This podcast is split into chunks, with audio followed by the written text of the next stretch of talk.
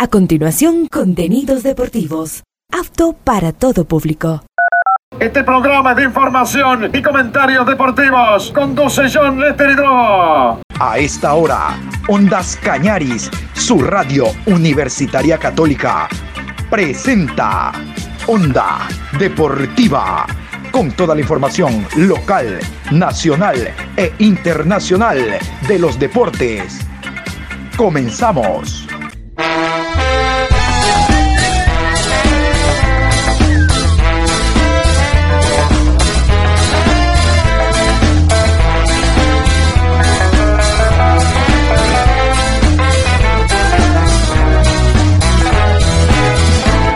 Ahora vamos a bailar para cambiar esta suerte. Si sabemos gambetear para ausentar la muerte.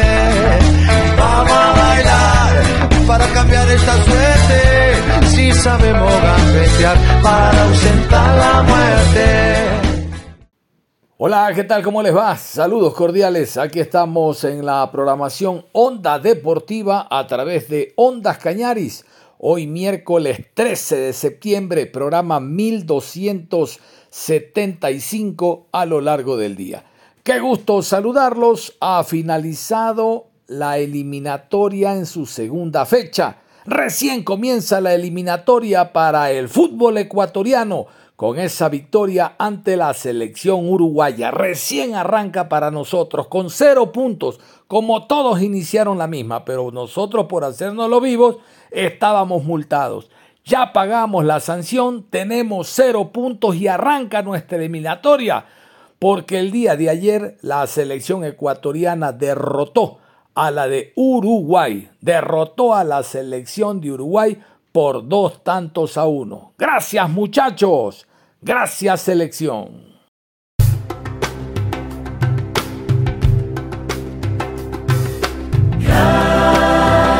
Selección por haberlo dado todo, por jugarte el corazón, por romper todas las reglas del temor, por llenarnos de esperanza, por dejarnos la visión de que siempre se puede ser mejor.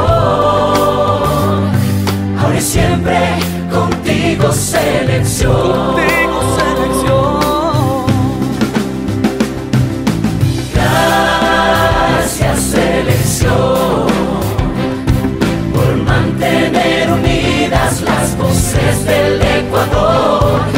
quemar todas las naves del rencor, por hacernos cotidianos en la gloria y el honor, y sabernos un país lleno de amor.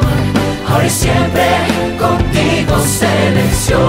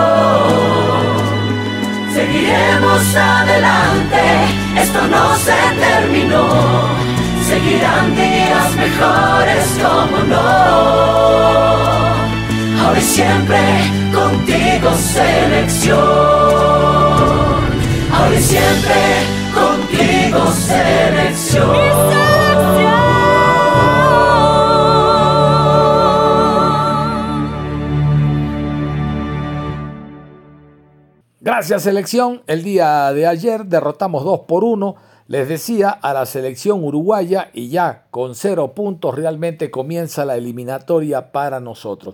Pero vamos a iniciar con los resultados. Estos son los resultados de los encuentros jugados el día de ayer, desde las 3 de la tarde hasta pasada las 11 de la noche el fútbol sudamericano estuvo muy atento la eliminatoria en su segunda fecha. Vamos a continuación con los resultados. Bolivia 0, Argentina 3. Anotaron Fernández, Tagliafico y González. Ecuador 2, Uruguay 1. Anotó por Ecuador Félix Torres y en Uruguay Agustín Canovio. Venezuela 1, Paraguay 0. Anotó Salomón Rondón. Chile y Colombia empataron a 0. Perú 0, Brasil 1. Anotó Marquiño. Ahí estaban los resultados entonces de la fecha número 2, jugadas, eh, jugados estos partidos el día martes. Vámonos con la tabla de posiciones. La tabla de posiciones presenta estos números, jugadas las dos primeras fechas de la eliminatoria.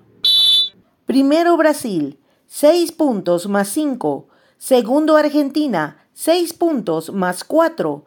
Tercero Colombia, 4 puntos más 1. Cuarto Uruguay, 3 puntos más 1. Quinto Venezuela, 3 puntos sin gol diferencia. Sexto Paraguay, 1 punto menos 1. Séptimo Perú, 1 punto menos 1. Octavo Chile, un punto menos 2. Noveno Ecuador, 0 puntos, 0 gol diferencia. Décimo Bolivia, 0 puntos menos 7. Y estos son los goleadores que tiene la eliminatoria suramericana. Se suma otro jugador que tiene dos goles a su haber. Hablamos de Félix Torres, el defensa central ecuatoriano. La tabla de goleo es la siguiente. Neymar con dos goles de Brasil. Rodrigo, dos goles, Brasil. De la Cruz, de Uruguay, dos goles. Y Torres, dos goles, de Ecuador. Con un gol de Brasil, Rafinha y Marquinho. De Argentina, Messi, Fernández, Tagliafico y González. De Chile, Arturo Vidal. De Bolivia, Ábrego. De Uruguay, Valverde y Canovio. Venezuela, Salomón Rondón. Y vamos a continuación a repasar la fecha número 3, la fecha 3 y la fecha 4 de la eliminatoria sudamericana. Les adelanto, seremos visitantes y locales. Vamos a revisar cuándo y contra qué rivales tendremos la jornada 3 y 4 de la eliminatoria. Jueves 12 de octubre a las 15 horas, Bolivia recibe a Ecuador. A las 15 horas con 30 Colombia se enfrenta a Uruguay. 19 horas en la ciudad de Santiago. Chile recibe a Perú. En horario simultáneo Argentina se enfrenta a Paraguay. Y a las 19 horas con 30 Brasil versus Venezuela. Martes 17 de octubre Venezuela versus Chile. 16 horas 17 horas con 30, Paraguay versus Bolivia. 18 horas con 30, Ecuador recibe a Colombia. 19 horas, Uruguay se enfrenta a Brasil. Y a las 21 horas, Perú versus Argentina. Yo soy ecuatoriano, sí señor, y tú eres mi Ecuador, Ecuador ecuatoriano, con un solo corazón. Ahora sí, Vamos a meternos al partido que derrotamos nosotros a la selección uruguaya 2 por 1, haciendo ejercer nuestra localía. Hemos derrotado imponiéndonos a una selección dura y difícil como la que dirige Marcelo Bielsa, sobre todo por la remontada. Arrancamos perdiendo, pero fue interesante no solo el apoyo de los hinchas que se dieron cita en el estadio Rodrigo Paz Delgado, sino ese algo más que pusieron los jugadores en el terreno de juego. Vamos a continuación con la crónica del partido. Ecuador 2, Uruguay 1. A pesar de que Ener Valencia falló un importante penal que pudo significar el 2 por 1 a favor de Ecuador versus Uruguay por la fecha 2 de las eliminatorias sudamericanas 2026, la Tri nunca bajó los brazos y fue en busca de la remontada. Eso sí, los dirigidos por Félix Sánchez Vaz tenían entre sus filas a un inspirado Félix Torres, zaguero que vistió de atacante y brilló con un doblete para poner arriba en el marcador a los dueños de casa.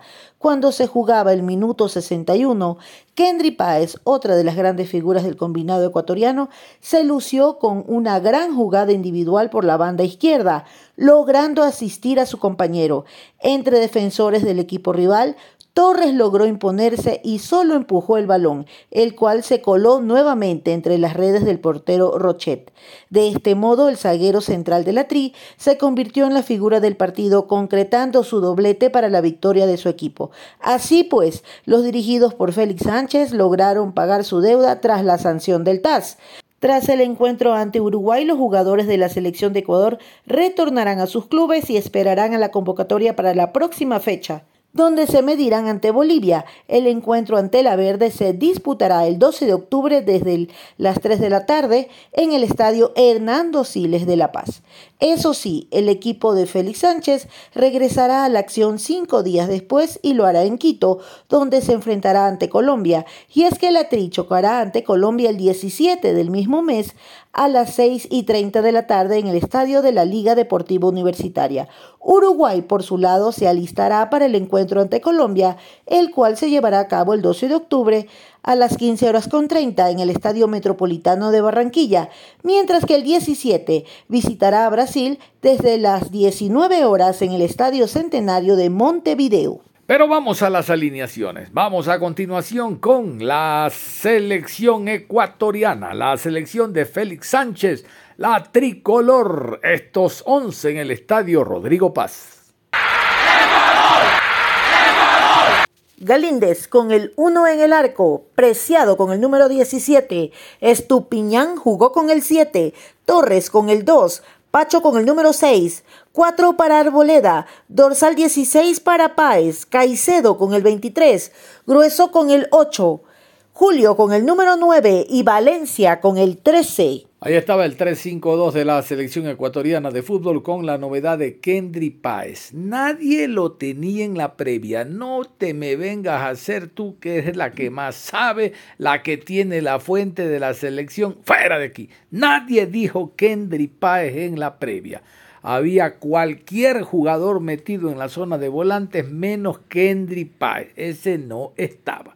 Vámonos con la selección charrúa la celeste uruguaya, los dirigidos por el técnico argentino Marcelo Bielsa. Con la celeste, luciendo en el pecho, siempre se juega a ser campeón. Rochet con el número 1 en el arco, Nández con el 8, Piquerés con el 22, Viña camiseta 17, Cáceres jugó con el 2, Valverde con el 15, 5 para Ugarte, Araujo con el 13, Canovio con el número 14, De la Cruz con el 7 y Núñez con el número 9. En la previa habíamos manejado a Canovio y Olivera, pero no definitivamente Darwin Núñez fue el titular, el hombre que abrió el encuentro. El delantero que tuvo algunas opciones el partido anterior vuelve a ser titular en este choque ante los ecuatorianos. Vamos a revisar las conquistas, vamos con la primera. El jugador Canovio que aparece como extremo, extremo derecho, no como delantero derecho en el puesto de Pelistri, no, como delantero derecho aparece marcando el gol por la izquierda. ¿Y cómo lo hace? Yo no sé. Vamos con el gol cantado por la AUF TV, la Asociación Uruguaya de Fútbol. Tiene su canal. Nosotros ingresamos y escuchemos el relato, obvio, emocionadísimo de los charrúas por el gol de Canovio. Luciendo en el pecho, siempre se juega a ser campeón hasta ahora en el compromiso para mantener el cero en el arco y para jugar lejos del arco de Rochet. Hubo dos situaciones de gol para Ecuador, remates este, dentro del área en situaciones uno por uno. Dejó pasar Estupiñán, ya hace rápido el lateral a la zona de Ener Valencia. Bien Cáceres. Grueso. Otra vez con Estupiñán. Presión de Canovio, también de Darwin Núñez. ¿Quién la encuentra? Cáceres. Sale desde la cueva al 2. Intercepta, toma el balón de la cruz. Juega para Maximiliano Araujo. Ahí viene Araujo contra Arboleda. Sigue Araujo, va para acá, va para allá. Centro lo tiene Canovio. ¡Gol! ¡Gol!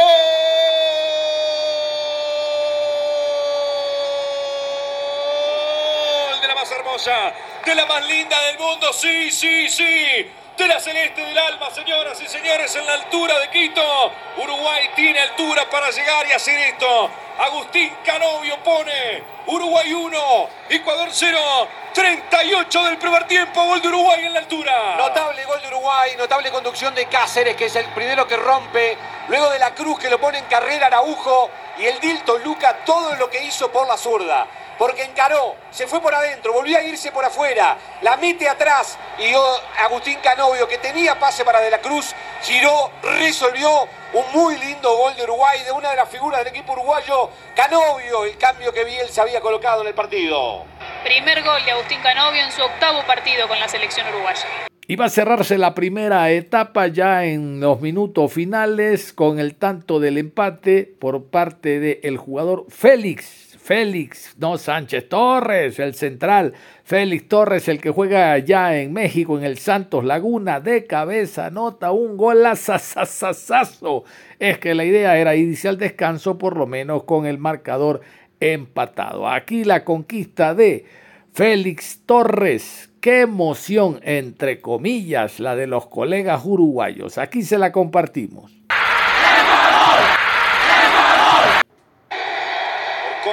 7. Pone 2 en la barrera. El chino Sergio Rochet. 1.20 para el cierre del primer tiempo. Va cayendo la tarde aquí en Quito. Le pega Pervis Estupinian. Todo Uruguay defendiendo. Levanta el 7 o le pega el 7. Tiene toda la pinta que la manda directa. ¿eh? Va a dar la orden Sampaio. Le pega Estupinian. Hay algún manotazo en el área. Da la orden Sampaio. Ahí llega Estupinian. ¿No rebotó? Me la impresión que sí. Sí, sí.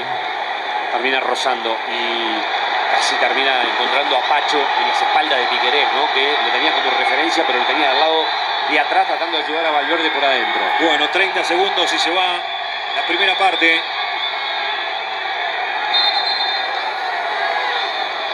Atrás le dice Sampaio a Canovio. Moisés Caicedo con el córner. Centro directo del 23. Gol de Ecuador.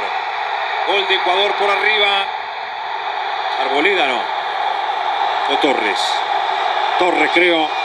Y que termina marcando el gol de la selección ecuatoriana en el final.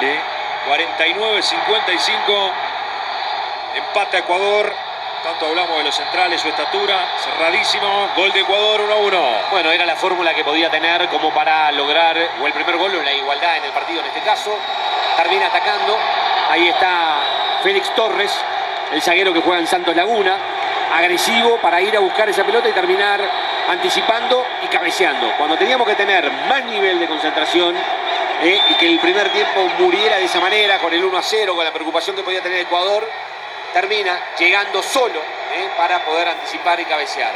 Fue Darwin el primer palo, pero no logra. Piña queda de espaldas y ahí genera la posibilidad Torres. Eh, Viñas no termina saltando en ese momento, también va Piquerés, pero Piquerés de al lado de atrás. Darwin no puede, tres jugadores uruguayos y Torres es el que termina impactando para el cabezazo. Perfecto, y los equipos se fueron al descanso. Vamos a nosotros a continuación con este análisis. Gracias a don Josué Lapierre, nuestro colega y amigo de la ciudad de Guayaquil, periodista deportivo, que analiza al término del primer tiempo de esta manera el Ecuador 1, Uruguay 1. Buen día, don John Lester Hidrobo.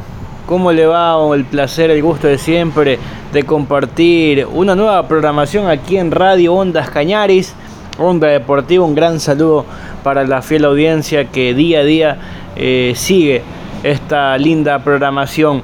Aquí listos para hablar, para analizar lo que fue el partido entre la selección ecuatoriana versus Uruguay.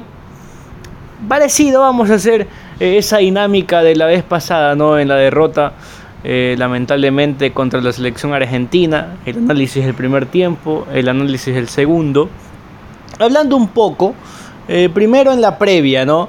Lo que se venía hablando respecto a los cambios que iba a realizar Ecuador en su 11 jugadores, no tanto de esquema, sino más bien de los intérpretes.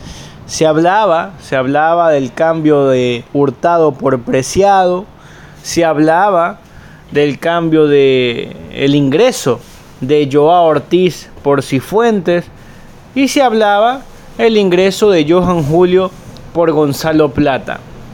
Una hora antes, como siempre, llega la alineación de la selección y oh sorpresa, se había acertado con respecto a Preciado, se había acertado con respecto a Julio, sin embargo, un nombre que, como usted sabe, Johncito y a todo el público, eh, siempre uno, eh, mediante distintas fuentes, comienza a armar el 11 probable eh, horas antes del partido. Sin embargo, nadie lo tenía a Kendry Páez, el jugador de Independiente del Valle que saltó como titular en el estadio Rodrigo Paz. Un partido que comienza un técnico Marcelo Bielsa, ya conocedor, experimentado en temas eliminatorias, eh, de gran recorrido y, siempre, al menos yo, seguidor de la ideología Marcelo Bielsa, eh, todo lo que ha significado ¿no? a lo largo de, su, de su, carrera como director técnico.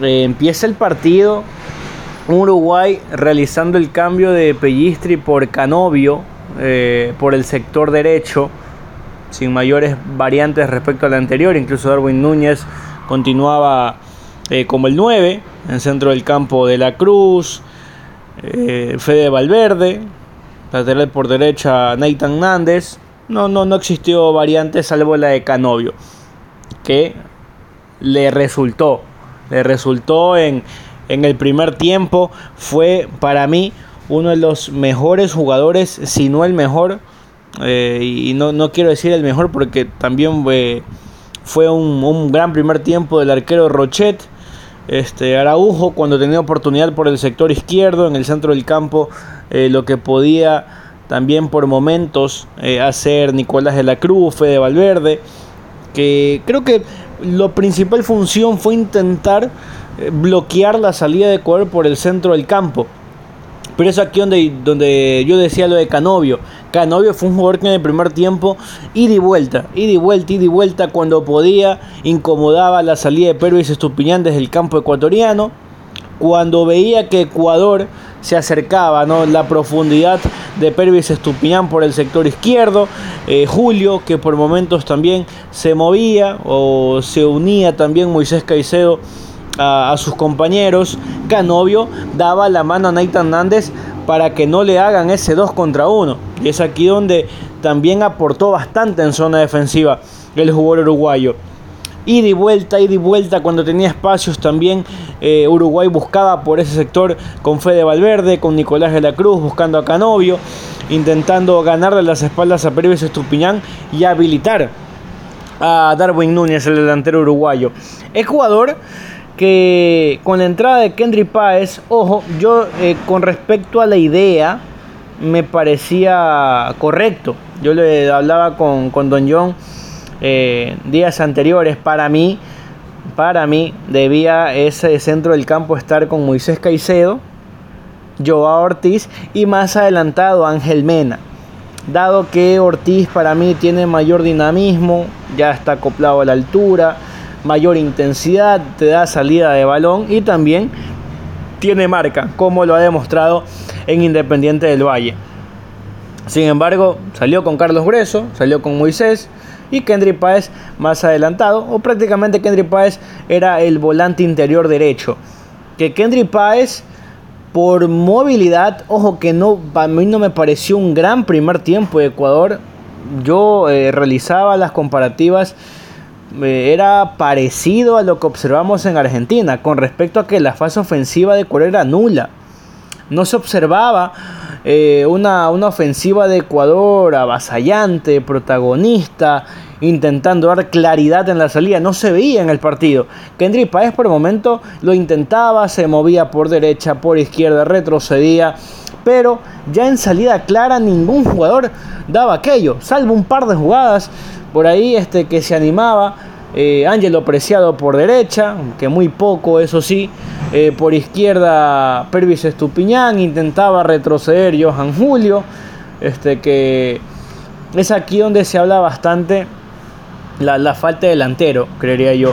Un delantero de área que pueda abrir el espacio a Ener Valencia. Porque Ener Valencia era casi, casi calcado lo que ocurrió en Uruguay contra el Cuti Romero y Otamendi. Se encontraba solo. Se encontraba solo, lo absorbían y se acababa Ener Valencia. Por ahí una jugada individual, tuvo un remate que salvó Rocheta al palo del arquero.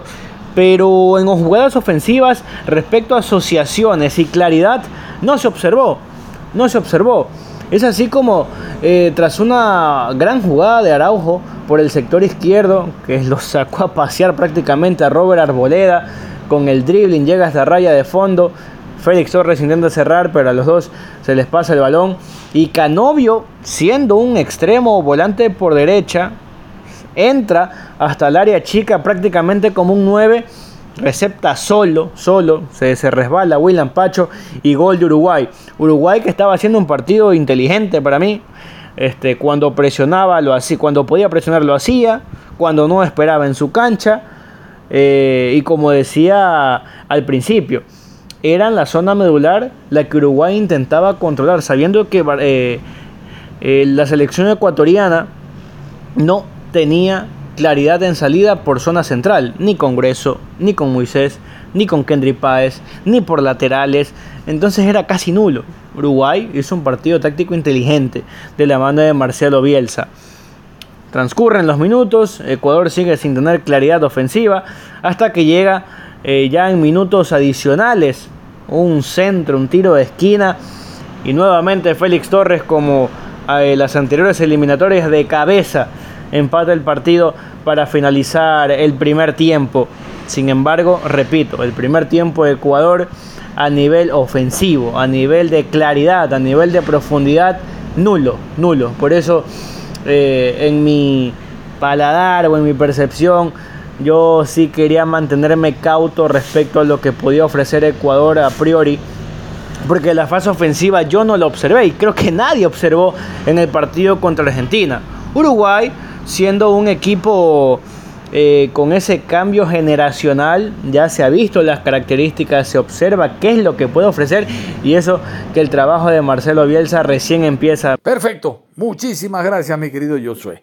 Ahí estaba el análisis del primer tiempo del encuentro entre Ecuador y Uruguay. Primer tiempo también de este programa. Finaliza el primer tiempo porque nos vamos a ir a la pausa y al volver Vamos a hablar de lo que fue el segundo tiempo, de los goles, hablaremos también de reacciones, prensa uruguaya y demás. No se cambien, vamos a la pausa y regresamos. Onda Deportiva.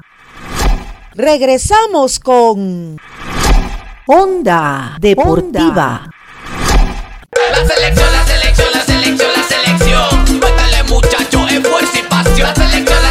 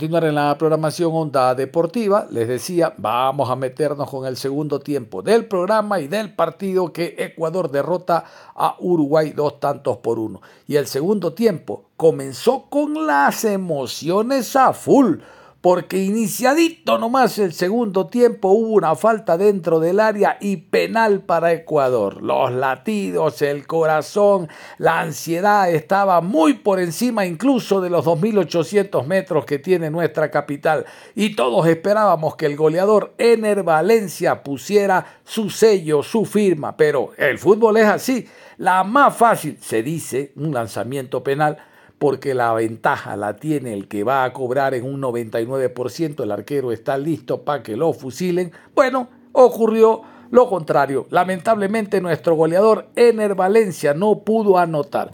Vamos a revisar el segundo tiempo precisamente con esta acción. Tres minutos del complemento. Uno Ecuador, uno Uruguay, Canovio y Félix Torres los goles. Por ahora en el Rodrigo Paz. El envío para Olivera. Va a ser de Arboleda. Presiona al 19. William Pacho. Buena pelota de Pacho. Se viene Estupiñán contra Nández. Llega el 7, hace la pausa. Penal para Ecuador. Penal para Ecuador en el comienzo del segundo tiempo. Lo engancha Nández a Estupiñán. Y Sampaio que está de frente marca la pena máxima para el conjunto local. Bueno, y ya habla de una situación donde bueno, Hernández va a cortar abajo un penal absolutamente claro, nada para reclamarle. No termina pisando, grosero penal de, de Nández en esa situación. Pero claro, acá lo que no pudo Uruguay fue algo que había hecho muy bien en el primer tiempo Canovio, que era quedarse con Estupiñán. En este caso, Canovio estaba más adelantado, en esos movimientos que se dan en el juego, Estupiñán fue profundo y en el uno por uno sacó la ventaja. Lo peor que le podía pasar a Uruguay, tener esta situación ya de arranque en el segundo tiempo. Bueno, enemigos íntimos, ¿no? Valencia contra Rochet. El chino trata de distraerlo lo máximo posible a su compañero del Inter de Porto Alegre. Es clave esto porque es el arranque del complemento. Sampaio le pide a los jugadores uruguayos que abandonen la zona, que tomen posición. Póngase en la línea, le dice Sampaio a Rochet, que trata de demorar lo máximo posible esta ejecución. Ener Valencia, el histórico goleador de Ecuador, va a tomar este penal correctamente sancionado por Sampaio. Se mueve lateralmente Rochet, que es lo único que le permite la regla. Y recordar que hay que tener un pie apoyado en el momento de la ejecución del balón. Pita Sampaio. Ahí llega Valencia. ¡Fuera! Nada ha cambiado, todo sigue igual, señores. Cerró el penal Valencia. Gracias, Ener, querido, por ese penal pateado de esa manera. Abrió tanto el pie que lo tiró afuera. Rochet va hacia la derecha y Ener Valencia la tira hacia afuera. Bueno, ya cometimos un error importante por parte de Nández y en cómo Uruguay quedó parado, que sirva de lección para tratar de, bueno, aprovechar esto y seguir peleando por el partido. Pero Ecuador atacaba de manera intensa y es así que va a llegar nuevamente a través de un lanzamiento de esquina y nuevamente Félix Torres anotando su segundo gol hasta ese momento. Félix Torres con tanto de cabeza pone a ganar a la tricolor 2 por 1 ante los uruguayos. El relato de los colegas charrúas, aquí está.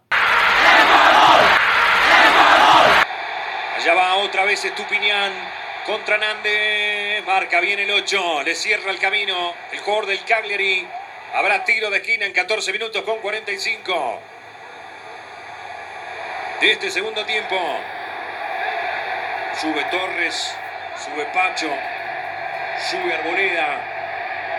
Va a defender Uruguay esta pelota. Aquí está. Olivera ya instalado buscando su primera defensa en el partido. Queda Araujo en el primer, calo, el primer palo con Valverde, los dos. Moisés Caicedo, Estupiñán, Kendry Páez. Otra vez para Caicedo. Habilitado va el 23. Pasa Caicedo. Va hasta el fondo Caicedo. Toque atrás. Va a ser córner. Quiebre que requiere, que requiere del 23 que tiene mucha técnica. Sí, y ahí hubo temor a ir a cortarlo, no por el penal.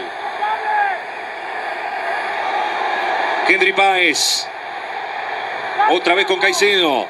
Se quedan todos los grandes en el área. Rastrino. Gol de Ecuador. Te pueden hacer ese gol en la mitad del área chica. Otra vez Félix Torres. Otra vez Félix Torres. Ahora no por arriba. Por abajo. Pasa a ganar Ecuador. Igualmente yo creo que el error no está ahí en el área, sino está donde se genera la jugada que por izquierda. Vuelven a denivelar una jugada de uno por uno por afuera. Terminan metiendo el centro de esos peligrosísimos para que llegue en este caso el central. Fíjate, doblete de Félix Torres. Un zaguero que llega en este caso por abajo, exigiendo, no cortó nadie. Y bueno, coloca el 2 a 1 en el minuto 16 del segundo tiempo. Volvieron a trabajar, fíjate. Ahí hay jugadores de Uruguay. Pero claro, Canovio no acompaña el movimiento. Y a partir de ahí se da el nivel de desconcentración. Son los detalles que marcan una jugada para no poder defenderla. Luego, Viña no llega al cierre. La pelota le gana la, también la situación a Olivera, que no puede cerrar. Viña, dos zagueros zurdos que quedan de ese lado. Y bueno, tampoco Rochet puede cortar la pelota 2 a 1. Silencio absoluto en el banco de suplentes de Uruguay. Marcelo Bielsa se acercó a Pablo Quiroga para darle alguna indicación respecto a algún movimiento de los futbolistas. Y de esa manera culminó el partido con victoria de Ecuador 2 por 1 ante la selección uruguaya, segundo partido del día de ayer. 2 por 1 ante Uruguay en el estadio Casablanca. Volvemos nuevamente con Josué Lapierre, nuestro compañero, periodista deportivo desde Guayaquil, analizando el segundo tiempo y por ende esta victoria de Ecuador. Esta victoria nos dio los puntos para ubicarnos con cero. Hay que entenderlo. Teníamos menos tres, ganamos, ahora tenemos cero y ahí estamos. ¿Cuándo íbamos nosotros a estar deseosos del cero, de un cero punto, cero punto? Porque por hacernos los vivos teníamos menos tres. Vamos con usted, Josué, para que nos comente la segunda etapa del encuentro Ecuador 2, Uruguay 1. Y ya para continuar, mi estimado John, con el análisis de lo que fue el segundo tiempo. Un segundo tiempo en el cual eh, Marcelo Bielsa realizó dos variantes, ¿no? Una de ellas el delantero Darwin Núñez, eh, que no tuvo mayor eh, proporción en el juego ofensivo de Uruguay en el primer tiempo. Eh, le costó un poco al delantero del equipo Liverpool de, de Inglaterra. Sin embargo, ya los primeros 4 o 5 minutos, si no me falla la memoria, gran jugada de Pervis Estupiñán y es lo que se pedía, lo que analizaba en el primer tiempo. Adelantar un poco más las líneas, pedirle a los carrileros mayor profundidad, tener mayor juego asociativo en mitad de cancha en los pies de Moisés Caicedo, en los pies de Kendry Páez, intentar que se muestre un poco más tanto eh, Johan Julio como Ener Valencia, que no, no, no tuvieron un grandioso partido ambos jugadores, pero en esta jugada de Pervis Estupiñán que la hace muy bien, y es una jugada que aprovecha la falta o la falla en el retroceso de Canovio, que como lo decía en el primer tiempo, era un jugador muy solidario y para mí uno de los mejores del partido, eh, del equipo uruguayo. Canovio retrocediendo, ayudando, ayudando a Nathan Nández por ese costado, sabiendo lo peligroso, lo que te ofrece, la intensidad que tiene Pervis Estupiñán, y es así como en una jugada en la cual ingresa área grande, uno contra uno, Nathan, eh, Nathan uno decía, bueno, Pervis Estupiñán debe asistir, debe realizar el centro a sus delanteros, sin embargo, mediante una gambeta lo, prácticamente lo, lo quiebra y, e intenta llegar a raya de fondo para ahí luego asistir a sus compañeros. Nathan Nández eh, le comete una falta y es penal para Ecuador que lamentablemente lo falla Ener Valencia. Eh, muy desviado el tiro, incluso no se sorprendía por las grandes actuaciones que, que, ha venido teniendo en el internacional, incluso eh, marcó de penal eh, en la llave anterior de la, de la Copa Libertadores pero lamentablemente para el delantero ecuatoriano termina fallando esta oportunidad. El partido continuaba uno a uno. Sin embargo, ya con eso, con el pasar de los minutos, poco a poco, Ecuador fue asentándose y, y sabiendo cómo debía jugarse el partido. Uruguay este, poco a poco fue perdiendo un poco la, la oportunidad y, esa, y ese argumento futbolístico que lo había complicado la selección ecuatoriana en el primer tiempo, en los pies de Moisés Caicedo, que ya en el segundo tiempo fue otra la cara, no quiero decir que fue un grandioso partido porque con lo que uno conoce de Moisés Caicedo sabe que puede brindar más, sabe que puede dar un poco más. Kendry Páez, que ya en, zona ofensiva, eso es lo que se le pedía. Eh, mostrarse, eh, como lo había hecho en el primer tiempo, pero siendo un poco más agresivo, yendo hacia adelante, moviéndose por todo el frente de ataque. Y es así como llega el segundo gol en los pies de, Moisés Caicedo, que se asocia de gran manera con Kendry Páez. Y Kendry Páez termina asistiendo a área chica para que Félix Torres, el defensa ecuatoriano, eh, pueda marcar su doblete y la segunda para el cuadro ecuatoriano que remonta el partido. Félix Torres haciendo la labor de delantero en ese primer gol. Eh, un cabezazo con el hombro, creo que fue, eh, lo observamos en la repetición, el, primer gol a favor de la selección ecuatoriana y el segundo ya de, de, carretilla prácticamente, empujando esa pelota tras una gran asistencia de Kendry Páez y es aquí donde Ecuador, como decíamos, se asentó de buena manera, Pervis Estupiñán por un costado, eh, Ángelo Preciado que algo intentaba por el sector derecho, eh, intentaba gestionar y generar jugadas por el centro de ataque, que es lo que le estaba faltando a Ecuador. Repito, eh, la zona de volantes o, incluso de algunos eh, errores en salidas en defensa de, de William Pacho, en ocasiones hasta de Arboleda, no permitieron que los delanteros, en este caso Valencia y Julio, se conecten de gran manera con la parte trasera del equipo ecuatoriano. Y es como, como al menos en mi percepción, ni Ener Valencia ni Johan Julio tuvieron un grandioso partido. A buena hora, como pasó en eliminatorias anteriores, eh, el defensa Félix Torres terminó marcando los goles para la victoria del conjunto ecuatoriano que hace que en la tabla de posiciones regresemos a cero puntos como debería ser, ¿no? Al fin, cero puntos para el conjunto ecuatoriano. Ya con el pasar de los minutos y los cambios que realizaba Marcelo Bielsa,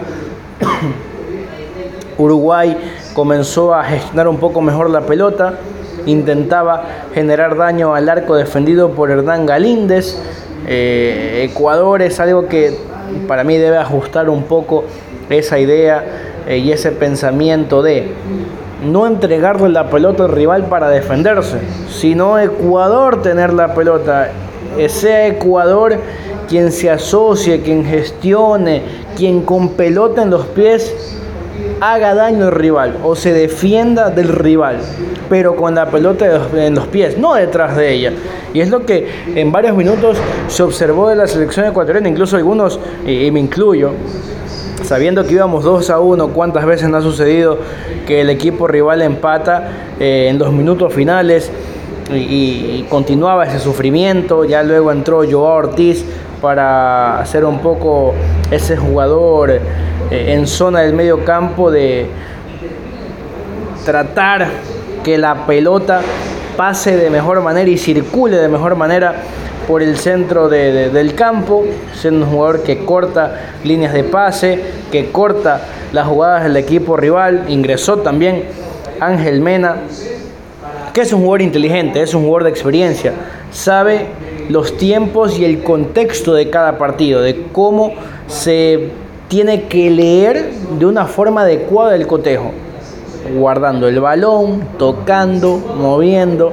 Y es lo que en ocasiones se pudo observar de estos jugadores. Pero Uruguay poco a poco continúa avanzando, sin embargo, por fortuna del equipo ecuatoriano, el equipo dirigido por Félix Sánchez Vaz, se alzó con la victoria 2 por 1, doblete de Félix Torres, Eh, buen debut, yo sí lo quiero decir, buen debut de, de, Kendry Páez, mostró personalidad, pedía la pelota, mejor en el segundo tiempo, eso sí, buscando el arco rival, que es lo que decíamos, ¿no? un poco más de claridad y profundidad, que es lo que le faltaba al equipo ecuatoriano. Lo positivo, lo bueno, la victoria, lo positivo, lo bueno, los cero puntos en la tabla de posiciones y ahora sí a esperar lo que será la próxima fecha en estas eliminatorias sudamericanas del mes de octubre, mi estimado don John Lester Hidrobo, agradecer nuevamente la invitación y esta oportunidad de poder analizar brevemente el partido entre la selección ecuatoriana versus Uruguay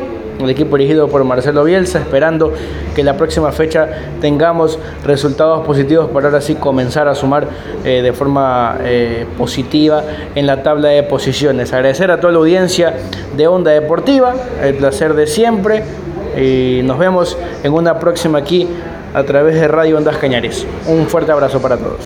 Muchísimas gracias a Josué Lapierre, interesante el análisis que hizo tanto del primero como del segundo tiempo. Global victoria de Ecuador 2 por 1 ante la selección de Uruguay. Yo quiero dejarles a ustedes el último minuto en la transmisión que hemos seguido en base a los goles, el penalti que no anotó Ener Valencia de la Asociación Uruguaya TV, AUF TV. Así los uruguayos cerraron el partido. También los periodistas son malos perdedores. Dicen que hubo penal en la última jugada y Zampayo no pitó el penal. Bueno, ellos solo lo vieron. Aquí vamos entonces con el análisis de último minuto y en cancha la entrevista con Federico Valverde. Paso claro de Galíndez contra Facundo Torres. Bueno, entiende el árbitro y también desde el bar que es simplemente una acción de juego. Es al menos polémica. Creo que ya se terminó decidiendo que hay una falta de ataque. Es muy buena la tajada del arquero, ¿no? Eso es lo que hay que marcar. Llegaba muy bien Torres en el segundo palo, reacciona muy bien el arquero, pero yo creo que después lo termina golpeando. No, y encima lo terminó cuando falta un minuto. Bien. Bien, perfecto. Terminó el partido. Terminó el partido con la última jugada, muy polémica. Pierde Uruguay su primer encuentro de cara al Mundial 2026 en esta eliminatoria. Giordano está recaliente al borde del campo.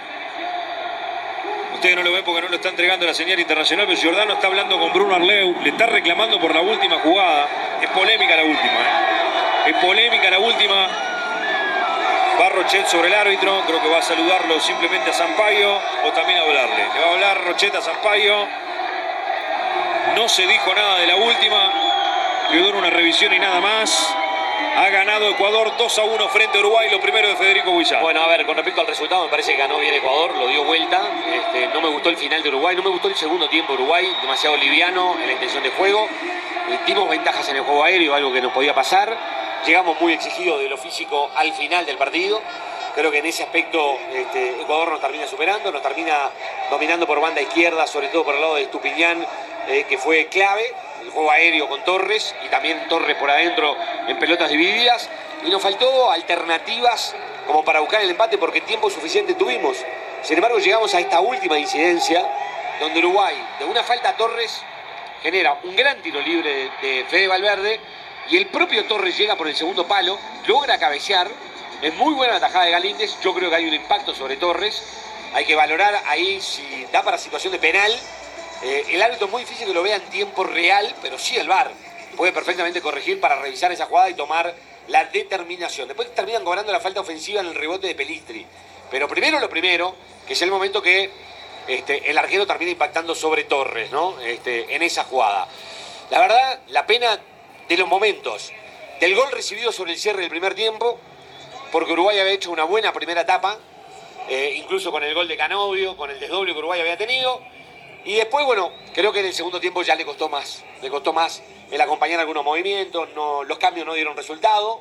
Seguramente Bielsa pensó una cosa, pero no salió. No fue oportuno el ingreso de Olivera, no logró nunca poder desequilibrar.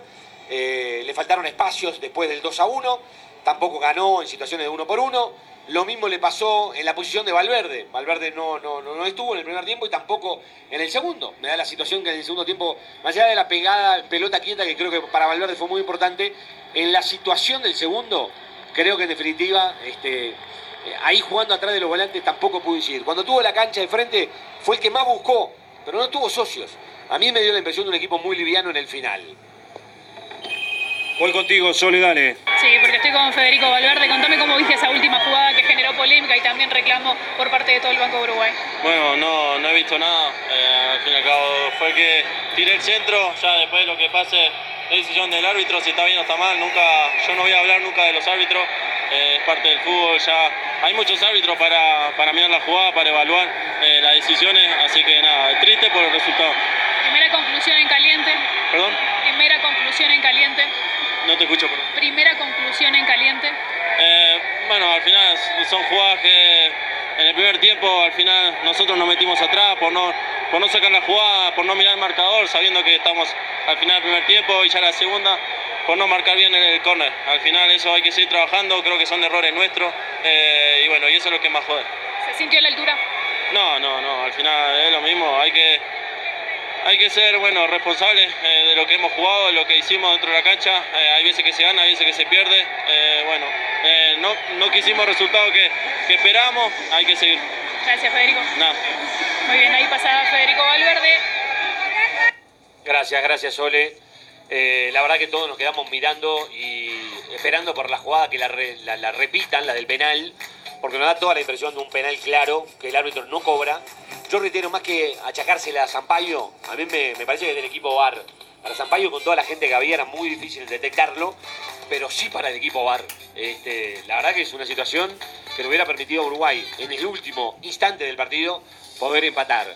Eh, habrá que ver qué dice este, después la, la situación de juego, ¿no? Pero da toda la impresión, reitero, de un penal claro sobre el cierre del partido, el manotazo en el rostro del delantero uruguayo. Es el guante que pega en la cara de Facundo Torres en el momento que va a impactar el cabezazo. Bueno, una situación por lo menos curiosa que se da en el final del partido.